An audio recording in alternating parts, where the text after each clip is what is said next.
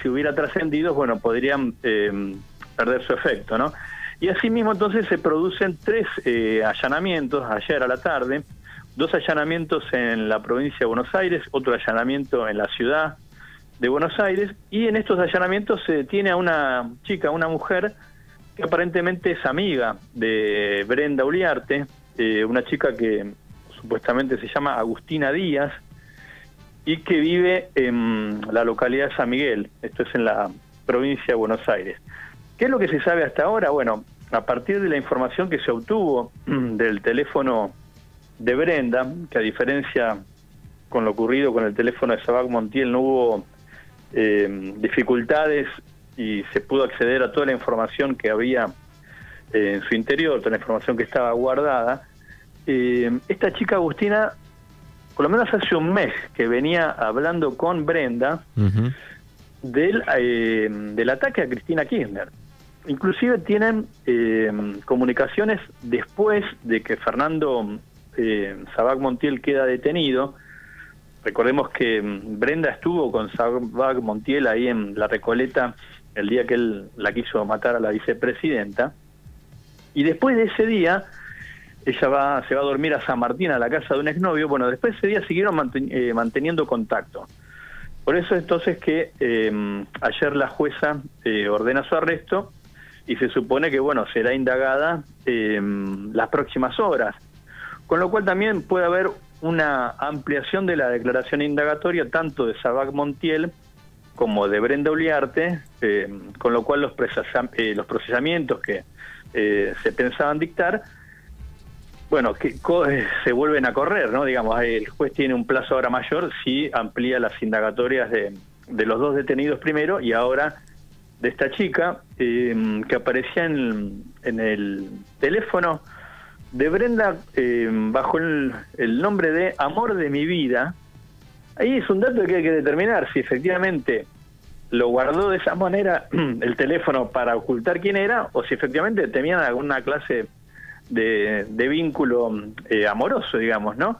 Eh, pero ese es el nombre con el que aparecía registrado en los contactos de, del teléfono de Brenda eh, Uliarte. Hubo, te decía, dos allanamientos más, hubo secuestro también de teléfonos, ahí no hay mayores precisiones, de mm, dispositivos electrónicos. Todo esto para determinar, Manu, quiénes estuvieron en las inmediaciones del, del domicilio de Cristina Kirchner, en los días anteriores al primero de septiembre, que es cuando se produjo el ataque fallido, ¿no? Eh, ayer también se supo que, eh, que una de las fechas en las que mm, se quiso atentar contra Cristina fue el 27 de agosto, que eh, si yo mal no recuerdo fue cuando Cristina habló ahí mismo en, la calle, viste que se armó una especie de, de escenario así improvisado con un camión, y habló a, los simpatizantes que la estaban esperando, como ocurría eh, cada noche, ¿no?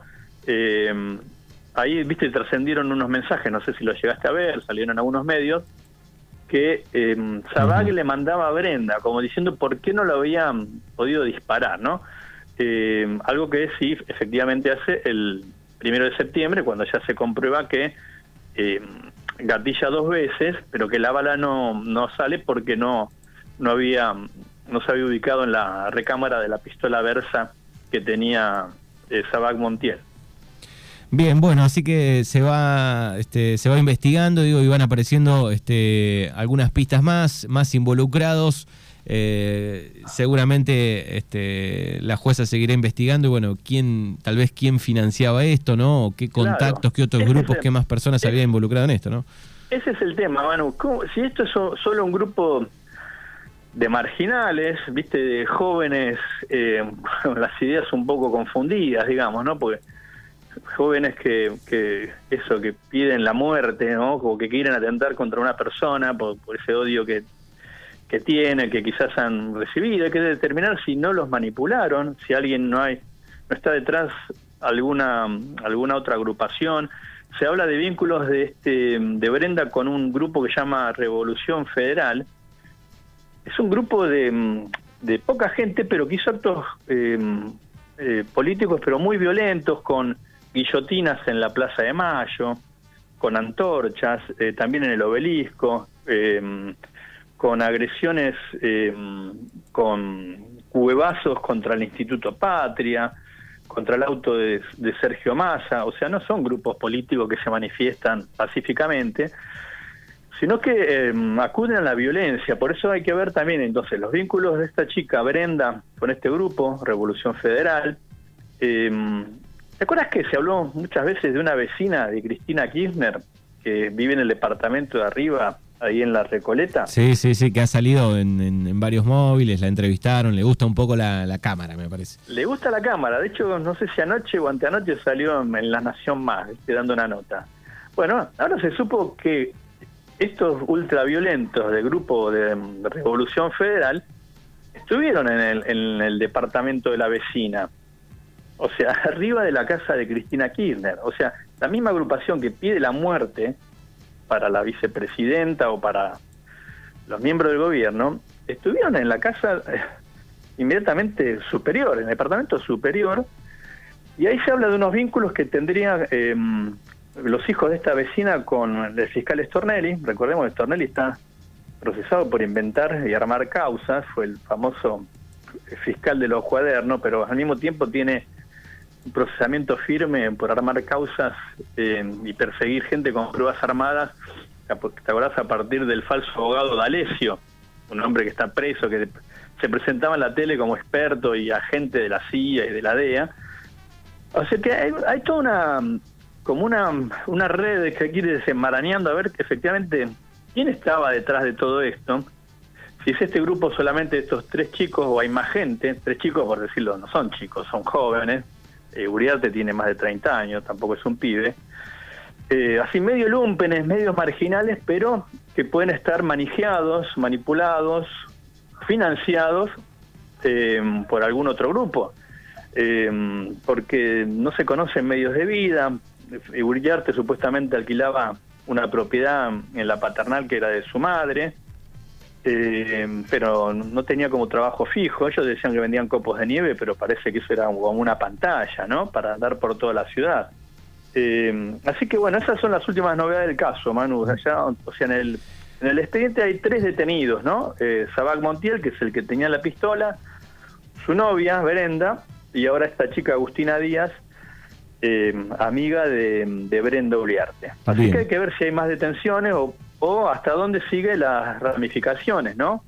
Eh, si este plan termina ahí o, había más gente atrás de, este intento de matar a la vicepresidenta. Bien, ahí está, bueno, uno de los temas más importantes por estos días en la República Argentina. Te iba a preguntar también, eh, no sé si estás siguiendo el caso del doble crimen de Vicente López. Sí, man, una historia tremenda esa. Porque en ese caso, primero habían detenido a la empleada doméstica, ¿viste? De la pareja. Recordemos, ¿no? Una pareja de eh, setenta y pico de años, el hombre y la mujer, aparecen asesinados en el coche de la familia.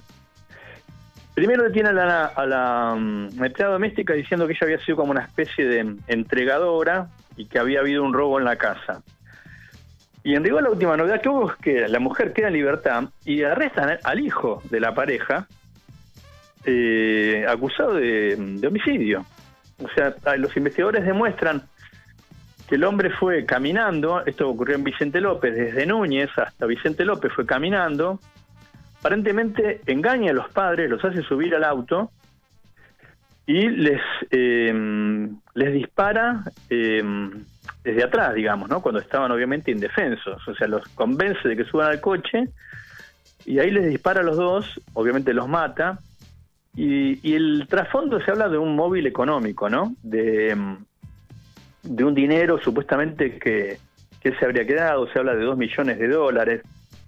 Eh, él dio una larga indagatoria donde, obviamente negó los hechos y dijo que el papá, su padre, tenía negocios turbios, que no había hecho la plata, digamos, por derecha. Así que toda una trama de lo más extraña y que dio un giro, digamos, muy llamativo cuando liberan a la empleada doméstica y arrestan este al, hijo del matrimonio, ¿no? Bueno, ahí está un poco la actualidad, entonces, Crimen y Razón aquí en Mañanas Urbanas con Rafa Saralegui. Te agradecemos como siempre. Abrazo enorme y nos encontramos la semana que viene. Dale, Manu, un abrazo grande hasta el martes que viene.